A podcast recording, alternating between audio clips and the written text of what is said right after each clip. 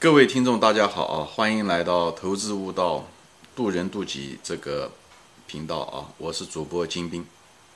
今天呢，我们继续讲这个一个很重要的财务项目，也就是那个毛利率啊。呃，前面两节我们已经讲了毛利率，一个是说毛利率可以通过毛利率的大小，能够发现这个企业的竞争力怎么样，在同行中啊，跟同行的比较。另外一个呢，就是纵向的比较呢，看毛利率的变化，发现企业经营是不是出现了恶化或者是上涨啊？嗯，这里毛利率是二元函数，它可以是呃价格上涨驱动的，或者是下跌驱动的，对吧？还有一种呢，就是呢成本驱动的啊，成本是下跌或者上涨啊，造成了毛利率的变化。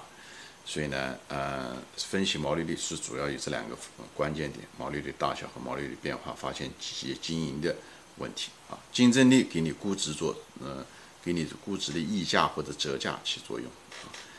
嗯，今天呢，我还想讲的什么？就是你在分析毛利率，你不能够单纯的从毛利率，就是任何一个指标哦，财务指标都是跟别的财务指标综合在一起，就像你看这个。呃，这个财务报表分析的时候，你就像一个侦探一样的，他各个财务报表给你的是一个线索，给你那个场景，以后你要把它全部放在一起，才能形成一个真正的一个逻辑，形成真正的一个嗯图片，就像一个嗯魔方一样的啊，你你你把每个每一块把它斗在一起，你才知道这个谜才能解开啊，才能给你一个比较清楚的认识。呃，毛利润率也是，毛利率只是这个整个的这个拼板中的一块啊。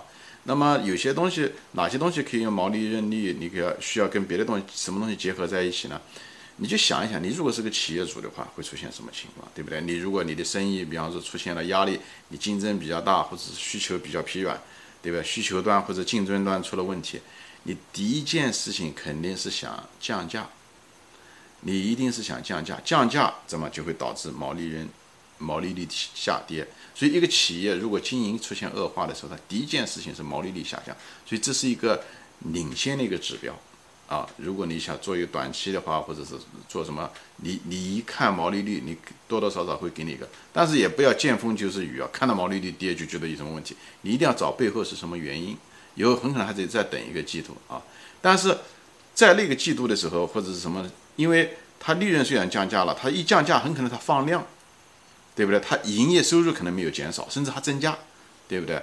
呃，以后它那个利润净利润反而增加，这是这是常有的事情啊。特别是那些呃高端产品啊，像那些什么当年的那些 Coach 啊、Ralph Lauren 啊那些，呃，甚至 Michael Kors 啊这些奢当年的品牌奢侈品啊，他们是在高端的时候，当时就是为了呃保住它的那个。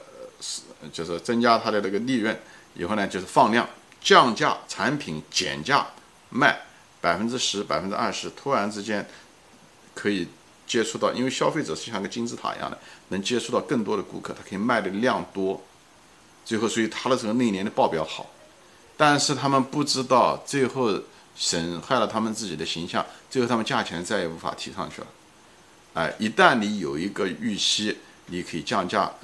消费者一旦认为你有预期的，他们就会等待，所以你只有不断、不断的降，最后品牌越来越差。所以，呃，所以当初的时候，你可能当时降价的时候，你反而利润是上涨的。以后你看到好多利润上涨，有的人看到利润上涨是是买，但这时候你如果是一个比较敏感，你对毛利率有深刻了解的时候，你就知道这个企业实际上是爱好恶化，它只是一个滞后而已。所以很多那种服装品牌也好，还是那种。呃呃，特别是在服装类那种连锁店，常常是这样。你一看一个一个好的品牌，好的品牌从来不降价。你什么时候见过茅台降过价？你什么时候见过 LV 降过价？他们从来不降价，就是这个原因。你不能降，一旦降价就产生了那个预期。所以，所以呢，就是真正一个好的企业主他是不会这么做的。但是遗憾是那些短期的那些职业的经理人做了职业总裁，他为了短期一个季度或者下。半年怎么样？他们会干这种事情，牺牲长期的利益，得到短期的利润好。所以讲这些东西，就给大家一个经验之谈。看毛利率，你基本上会知道企业的这个经营状态是不是出了问题，是一个领先指标。你可以先逃，啊，或者至少你不会在很高的地方买进去，不能只是看了个呃净利润就买。所以我跟你说，净利润是很危险的一个东西，就在这，它在时间上就是有一种误导大家的一种可能性，就在这个地方啊，嗯，还有就是你你要跟别的什么指标呢？一个就跟营业，还有一个就是看那个呃毛利率有没有变，还有第二步的时候呢，你可以看有的时候它那个呃。就是应收啊，他就开始，他为了保住他的营业额，有的时候他他会把那个信用那个呃条件放大，所以呢，他那个应收账款开始变大，这这可能是企业恶化的另外一个一步步走下去的啊。应收，比方说那些呃店啊，他开卖东西不好的时候，他就说呃赊账可以卖啊，或者是先买以后再付款啊，分期付款等等这些东西，这都是表示这个产品需求开始转弱的一种嗯表现啊，对吧？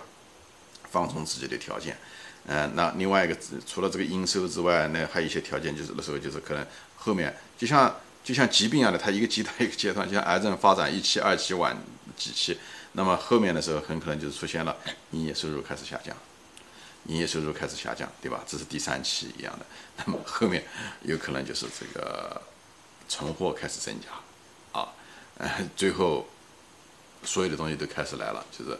净利润啊，什么东西都开始狂大幅缩减啊，呃，这是一个这样的一个周期。所以你看这东西的时候，所以毛利率是第一步，是最领先的啊。我就给大家传授这样的一个经验啊，好吧？啊，今天呢，嗯，就说到这里啊，呃，谢谢大家的收看。啊，你觉得这一节节目嗯对你有帮助啊？麻烦你呢动动手转给你的朋友，跟你的朋友一块分享，嗯。好，今天就说到这里，谢谢大家收看，谢谢大家的时间，再见。